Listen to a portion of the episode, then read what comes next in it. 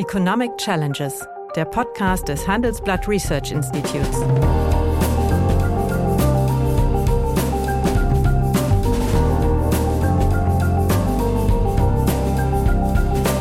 Bert Rürup, der Chefökonom des Handelsblatts, diskutiert mit Michael Hüter, dem Direktor des Instituts der deutschen Wirtschaft, wöchentlich aktuelle wirtschaftliche Herausforderungen.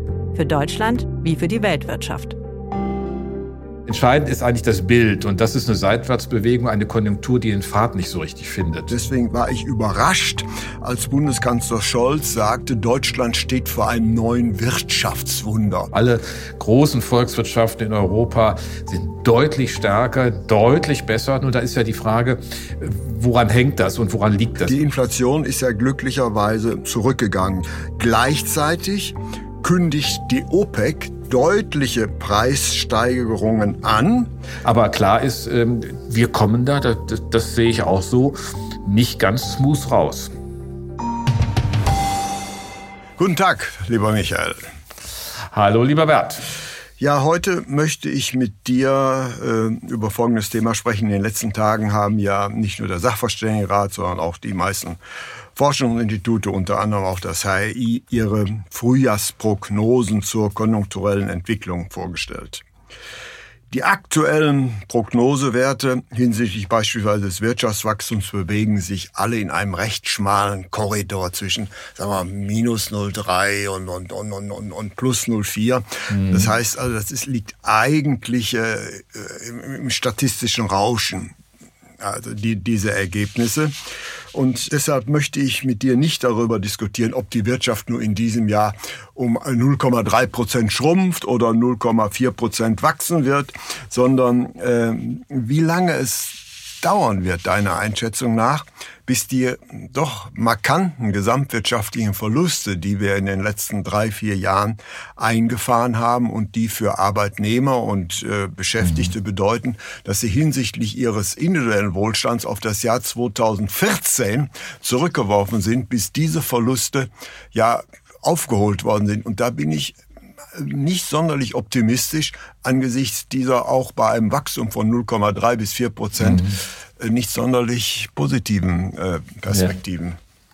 Ja, also erstmal äh, stimmt ihr völlig zu, das sind alles Seitwärtsbewegungen. Das hat, man hat überall den Eindruck, das ist so ein Schwanken um die Nulllinie in den ganzen Prognosen, äh, ein bisschen Minus, bisschen Plus, du hast es genannt, und es ist überhaupt nicht äh, großartig äh, intellektuell herausfordernd, so um, die, um, um über die Zehntel da jetzt äh, zu streiten und zu diskutieren. Ähm, entscheidend ist eigentlich das Bild, und das ist eine Seitwärtsbewegung, eine Konjunktur, die den Pfad nicht so richtig findet, äh, wäre meine These.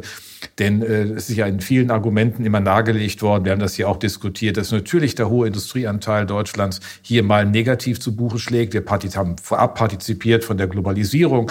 Unsere Industrieausstattungsgüter haben in der Welt viel Erfolg gehabt und viel Nachfrage auf sich gezogen. Jetzt erleben wir durch die Energiepreise, dass wir deutlich schlechter aus diesen Belastungen des russischen Krieges gegen die Ukraine und der Energiepreiskrise rauskommen. Alle großen Volkswirtschaften in Europa sind deutlich, deutlich stärker, besser. deutlich besser. Zwei Prozent, anderthalb Prozent, selbst Italien ein Prozent. Also das sind völlig andere Nummern und das muss man auch benennen. Und da ist ja die Frage, woran hängt das und woran liegt das? Ich glaube, mhm. wenn man sich die, den Energiepreiskorridor anschaut, ist das ein zentraler Hebel.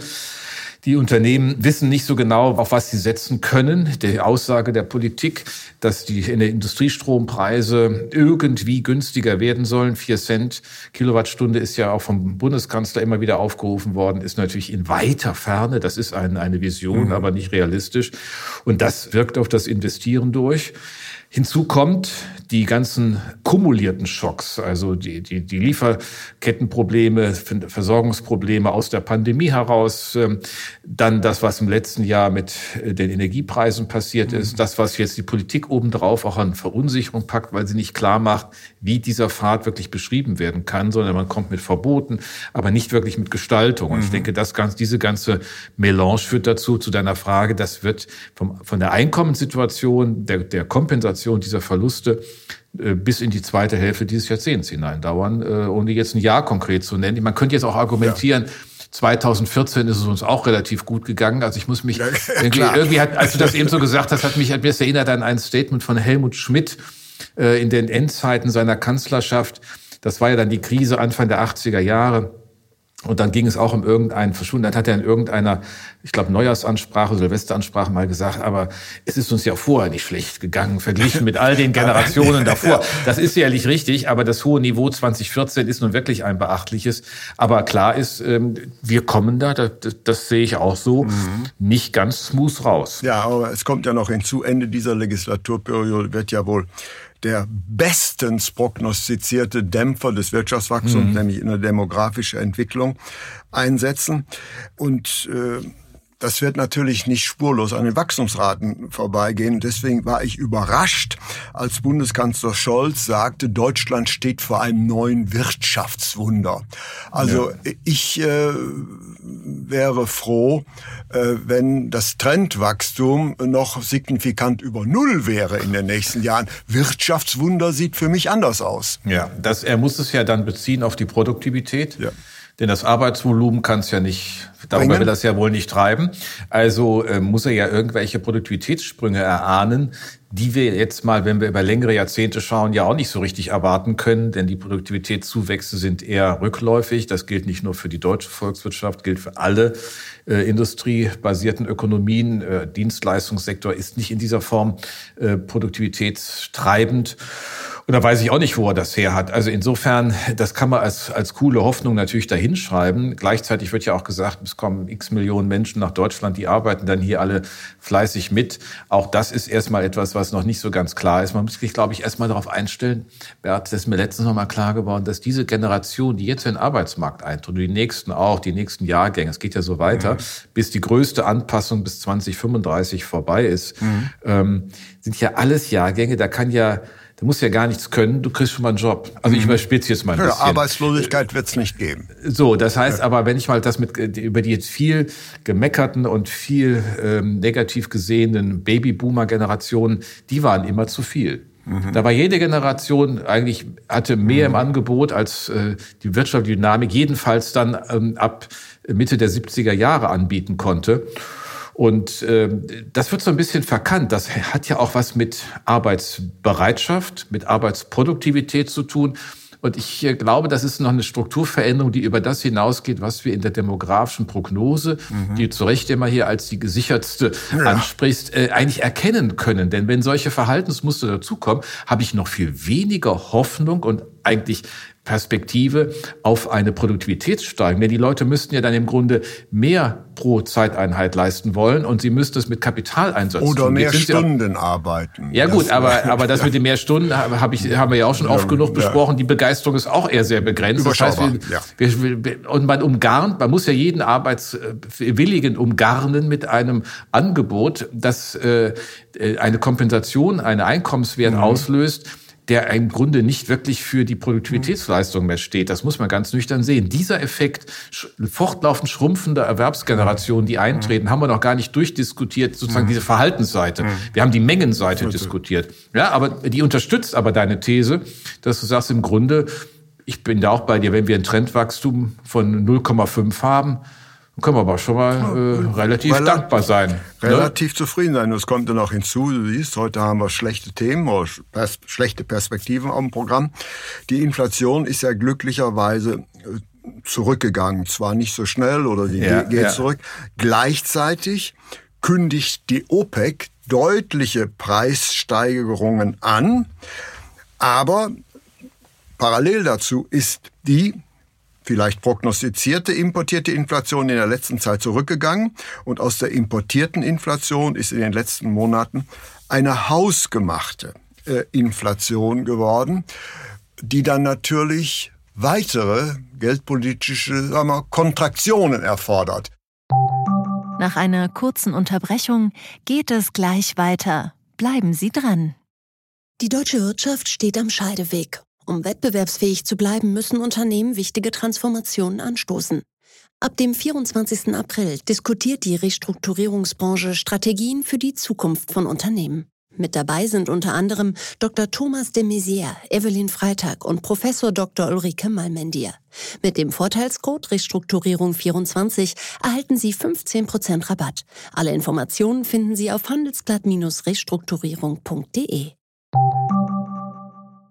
Steht das nicht auch im Gegensatz äh, zu äh, einer vielfach erhofften nachhaltigen wirtschaftlichen Belebung?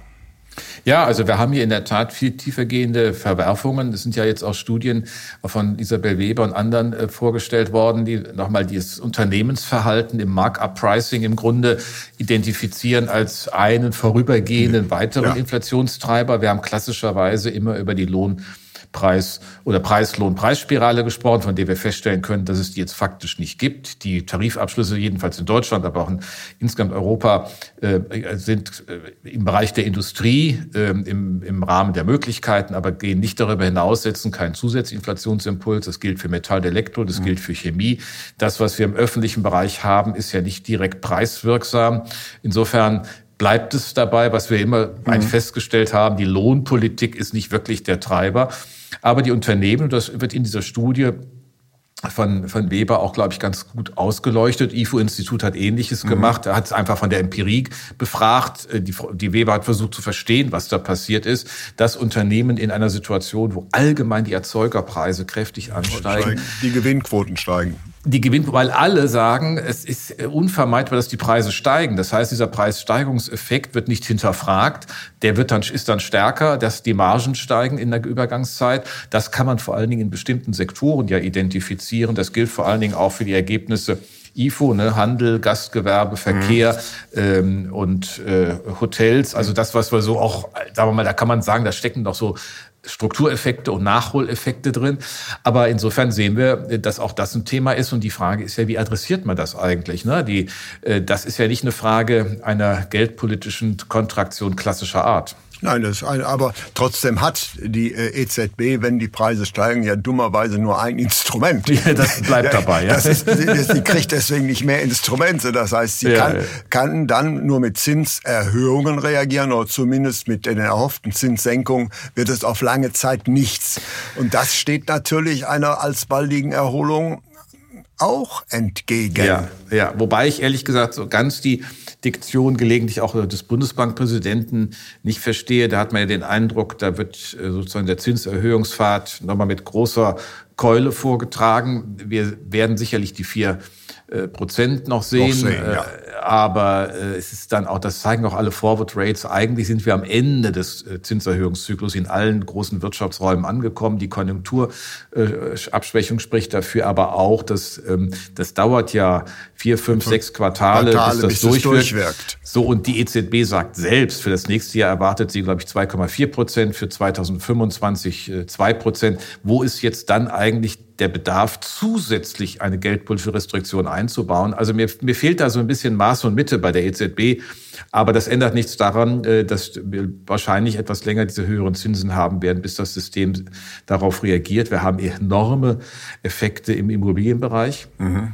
Äh, der, der, im Privatimmobilienbereich, der, der Verkauf ist quasi zum Erliegen gekommen. Der Mietmarkt boomt. Wir sehen es im Bereich der Gewerbeimmobilien, die nicht äh, gefüllt werden. Das, da kommt noch dazu andere Muster der Arbeit, äh, New Work, wie wir das so schön alles mhm. gelernt haben aus der Pandemie heraus. Also das ist schon eine Situation, wo ich dann, wenn man das nochmal ja. bindet mit dem Zitat, was du brachtest von Olaf Scholz, das nicht wirklich sinnvoll und überzeugend zusammenbinden kann. Ja, es ist also eine ekelhafte Gemengelage, für die ja. es aus meiner Sicht keinen richtigen Way out gibt. Aber mhm. trotzdem, sagen wir mal, ist die Notwendigkeit zu handeln ja meistens größer als die Möglichkeit zu erkennen. Ja, das ja. heißt, äh, jetzt frage ich dich mal als, als Wirtschaftspolitiker, wie würdest du denn, wenn du wirtschaftspolitische Verantwortung tragen müsstest, in mhm. dieser Situation also äh, äh, reagieren, wo wir ein rückläufiges Trendwachstum haben, das was letztlich dann angebotsseitig bedingt ist, wo mhm. wir gleichzeitig eine hohe Inflation noch haben, wo wirklich ein Kipppunkt noch nicht zu erkennen ist, weil die OPEC jetzt die Energiepreise wieder deutlich erhöhen will. Gibt es überhaupt deiner Ansicht nach eine Möglichkeit darauf politisch zu reagieren oder muss man das abreiten? Naja, also ich, abwarten, glaube ich, kann nicht die, die Botschaft sein, sondern die, der Ansatz liegt in der Förderung der Investitionstätigkeit mhm.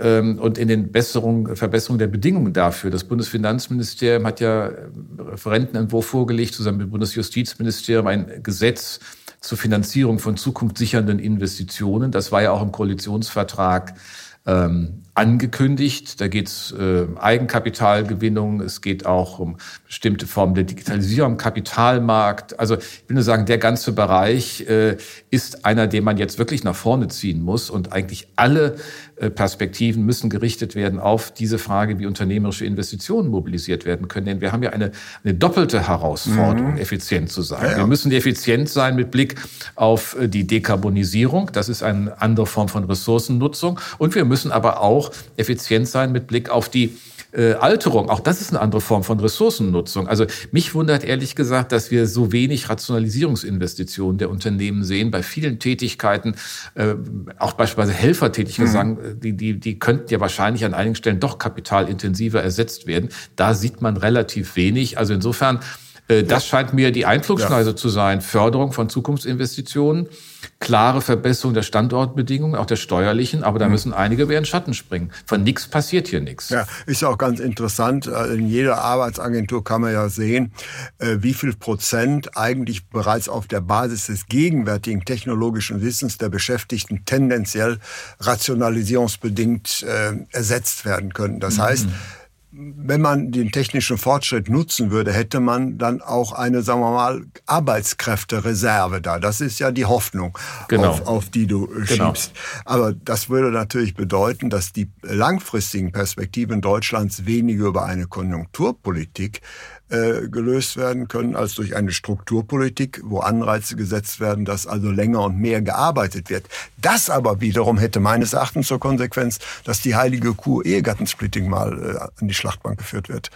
Ja, äh, manche haben schon die Ehe auf die Schlachtbank geführt. Jetzt kommt noch das Ehegattensplitting, um einen billigen Joke zu machen. Ja, aber die, die Ehe ist nach wie vor hoch beliebt. Ja, ja, nur, nur die lebenslange Ehe ist etwas in die Krise geraten. Äh, genau, man kann das auch verschiedentlich arbeitsteilig über die Zeit organisieren, ja. wie wir gelernt haben. Ja. Aber auch hier, äh, ich, ja, ich sag mal so, das ist ja, das ist ja ein hochinteressanter Fall. Das ist, solange ich und das ist jetzt ja auch schon ein paar Jahrzehnte in dem, im Umfeld von Politikberatung für Sachverständige gerade weiter dabei bin, ist immer wieder das Ehegattensplitting ja. aufgerufen worden.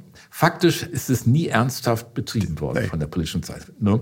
Jetzt ist ja die Frage, warum ist das so? Das ist so ähnlich, wie du sagen würdest, warum sind eigentlich alle deutschen oder 90 Prozent der deutschen Unternehmen oder noch mehr Personengesellschaften? Das nehmen wir auch alles so hin. Das scheint so ein ähnlicher Bestand zu sein, weil natürlich, dass wenn man es abbaut, weil da, bestimmte weil da bestimmte steuerliche Anreize mit genau. verboten so. sind. So, also die, Gestaltungsmöglichkeiten an der Personengesellschaft sind ja unendlich größer als die an der Kapitalgesellschaft. So, ja. und das ist bei der Ehe dann auch. Ne?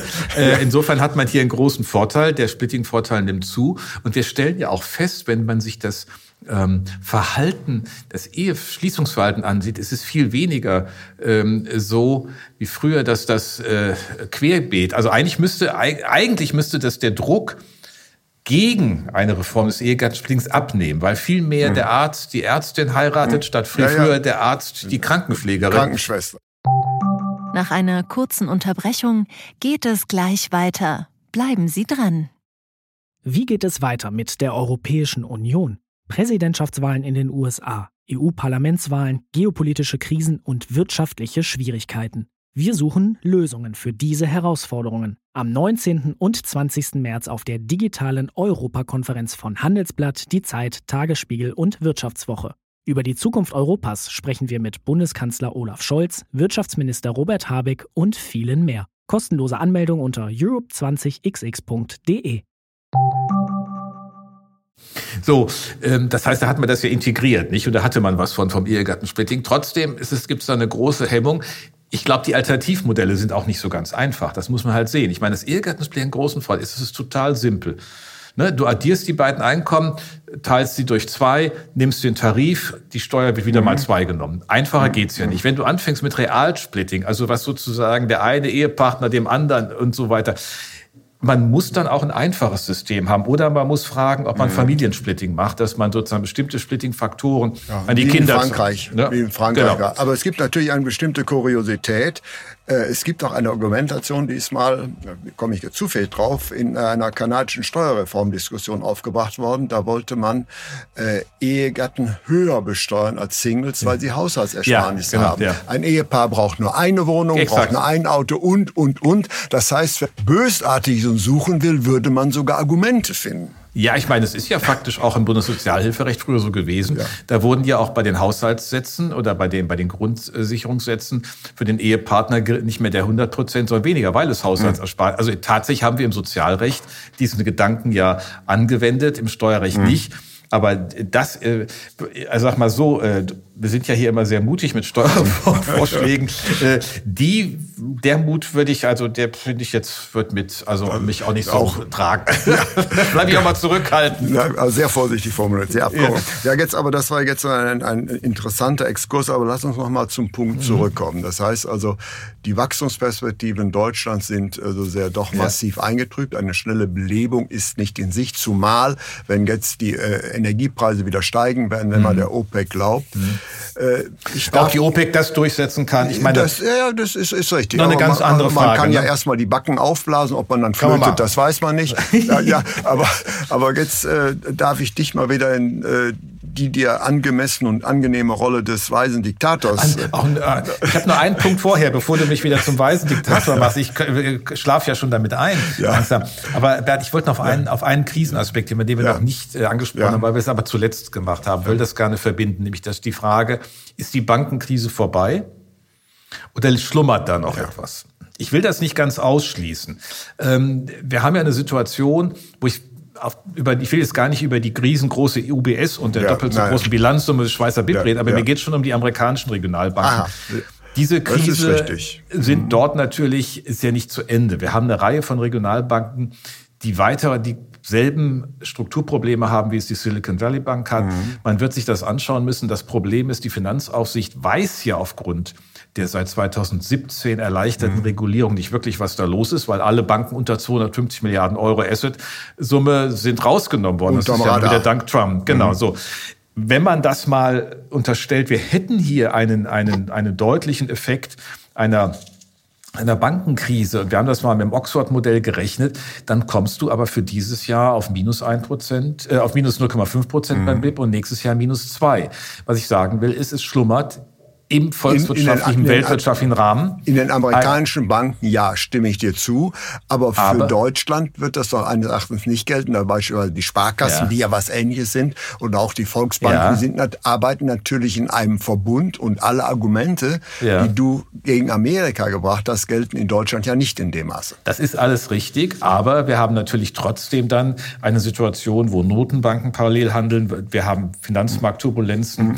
Die zu neu bewährten Aktienmärkten führen, die die Investoren verunsichern. Das wird sich nicht auf die USA beschränken. Wir mhm. haben das ja gesehen. Normalerweise, sonst hätte ja eigentlich äh, schon die jetzige Silicon Valley Bank Krise nicht über die USA hinausgreifen dürfen.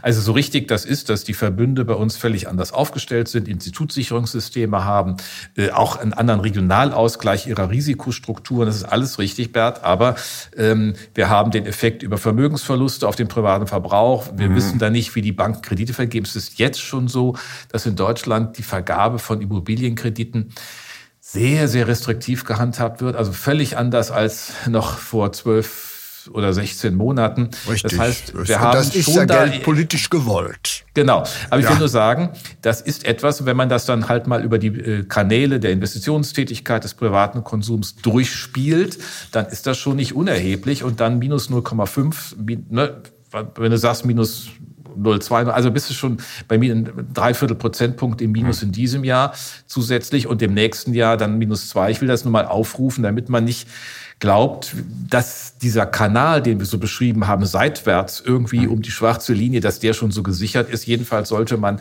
das nicht ja. ganz aus dem Auge verlieren, dass es das Risiko dieser Bankenkrise gibt. Wir haben dazu so einen Kurzbericht gemacht, kann man sich mhm. beim IW anschauen. Also es ist erstaunlich, dass du in diesem Punkt sogar pessimistischer bist als ich. Das mhm. freut mich sehr. Und deswegen, ja, wir wollen ja auch mal ne, ein bisschen hier ver, changieren. Ver, ver, ver, verteilte Rollen. Nun aber, die Notwendigkeit zu handeln ist immer größer als die Möglichkeit ja. zu erkennen. Das heißt, wenn du jetzt äh, der Berater der wirtschaftspolitischen Instanzen, der persönliche wärst, was würdest du ich sage jetzt mal Herrn Scholz oder Herrn Lindner für Ratschläge geben. Du hättest für jeden Minister, für den Kanzler wie für den Finanzminister hast du einen Vorschlag frei. Naja, also ich würde den, den Bundeskanzler bei dem Thema nehmen, was er immer sehr mutig äh, ignoriert, nämlich die dem, dem, demografischen Wandel mit seinem Hinweis, es ja. kommen sechs Millionen Menschen nach Deutschland. Ich sage, ja, das ist vielleicht, äh, vielleicht mal zu überdenken. Und über den Punkt, äh, siehe, höre dir die Podcasts von Bert Rürup und ja. mir an, ja. wo wir das verschiedentlich auseinandergelegt haben. In diese Richtung würde ich seinen, äh, seine Perspektive nehmen. Beim Finanzminister würde ich einfach das fortsetzen, was wir eben kurz angedeutet haben die Frage der Investitionsstärkung. Ähm, die Superabschreibungen sind ein Thema, die, wie ich finde, dringend mhm. kommen sollten. Ähm, und wir müssen auch in der Frage ähm, der Unternehmensbesteuerung. Besteuerung stammt aus dem Jahre 18, 2008 ja. noch von Steinbrück. Ja. Genau, also da kann man jetzt mal nach, ähm, nach äh, 15 Jahren auch mal wieder ran und muss mal vielleicht doch noch mal einen großen Schritt wagen. Das muss ja in der Summe nicht große Nettoentlastung bringen, aber das System kann einfacher werden, es kann anreizkompatibler werden und vor allen Dingen, wie gesagt, mit den Superabschreibungen, die ja auch im Koalitionsvertrag drinstehen, mhm. einen Schritt nach vorne zu machen. Also das wären die, die beiden Schwerpunkte, die ich da setzen würde. Und dem Bundeswirtschaftsminister würde ich etwas mehr Ruhe und Langfristigkeit empfehlen. Ja, ich hoffe, dass alle wirtschaftspolitischen politischen Entscheidungsträger unseren Podcast vor Weihnachten, Entschuldigung, vor Ostern hören und dann einige Tage Bedenkzeit haben, wie sie denn diese Anregung umsetzen. Herzlichen Dank und frohe Ostern Ihnen allen. Das wünsche ich auch. Ja, meine Damen und Herren, wenn Ihnen die Gespräche, die wir führen über ökonomische Themen gefallen, dann habe ich dann noch ein neues Angebot für Sie, was Sie interessieren könnte. Nämlich mehr Aktuelle Wirtschaftsinformationen finden Sie unter handelsblatt.com slash global und natürlich in den einschlägigen Hinweisen in meinem wöchentlichen Newsletter der Chefökonom. Liebe Hörerinnen und Hörer, wenn Sie Lob, Kritik oder Themenwünsche haben, dann schreiben Sie uns doch gerne oder schicken Sie uns eine Sprachnachricht an chefökonom@handelsblatt-research.com. Die Adresse finden Sie auch in der Folgenbeschreibung.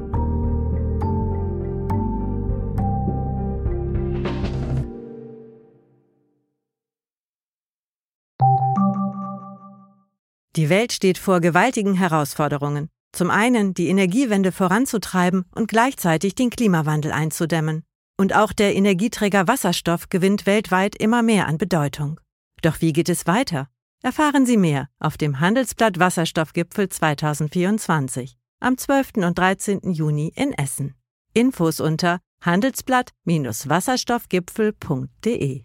Mit dem Vorteilscode Wasserstoff 2024 erhalten Sie einen Rabatt von 15% auf die Tickets.